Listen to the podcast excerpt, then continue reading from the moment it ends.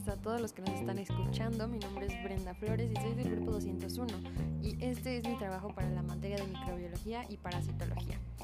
Bien, espero que todos se encuentren muy bien en la comunidad de sus casas, en este aislamiento que ya muchos hasta odiamos, pero hay que recordar que es por nuestro bien y el de todos nosotros. Así que venga, sigamos echando de ganas y trabajando duro como lo hemos estado haciendo durante estos siete meses de cuarentena.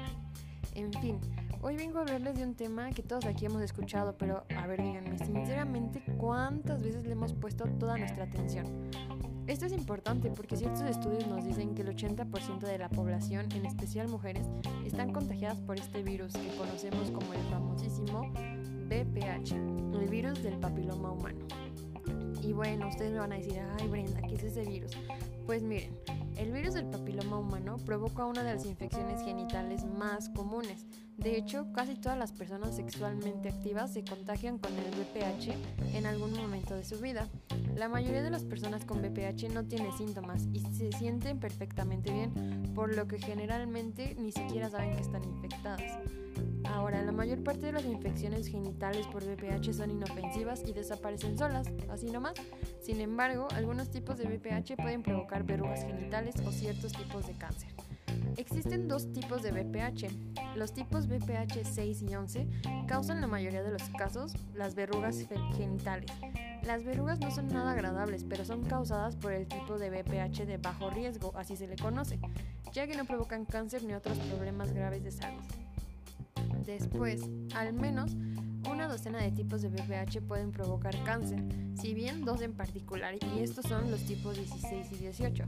Son los causantes de la mayoría de los casos. A estos se les denomina VPH de alto riesgo.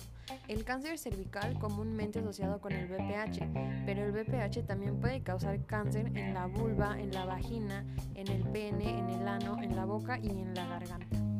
Y bueno, ¿cómo nos contagiamos de este condenado virus? Como ya les dije anteriormente, el VPH se contagia muy fácilmente por contacto piel a piel cuando tienen relaciones sexuales con una persona que está infectada de este virus. Tú te puedes contagiar también teniendo contacto con la boca y la garganta de la persona. Esto normalmente se da durante el sexo. Y bueno, ustedes se preguntarán, Brenda, ¿existe alguna cura para esta infección? Pues la verdad es que la infección por VPH no tiene cura, pero hay muchas cosas que podemos hacer para evitar que el VPH tenga efectos negativos en nuestra salud, como por ejemplo las vacunas. Hay vacunas que, pueden prevenir que contraigas cierto tipo de VPH para siempre. Tu médico o enfermera pueden quitar las verrugas genitales en caso de que te llegues a tener VPH. Los casos de alto riesgo, ya siguiéndonos muy muy lejos, pueden ser tratados fácilmente antes de que, se conviertan en un cáncer. Por lo que es muy importante hacerse exámenes de VPH y citologías vaginales regularmente. Esto lo hacemos con nuestro médico de más confianza, en clínicas o lugares a los que hemos ido y nos han dado un buen servicio. Y bien, aquí viene una parte súper importante porque los condones y las barreras de látex bucales no ofrecen una protección perfecta.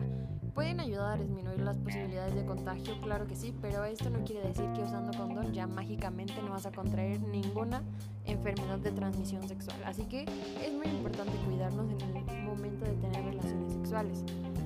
Y para finalizar, un pequeño resumen del VPH. El VPH es una de las enfermedades de transmisión sexual más comunes, como lo comenté en un principio pero la mayoría de las veces no representan este problema.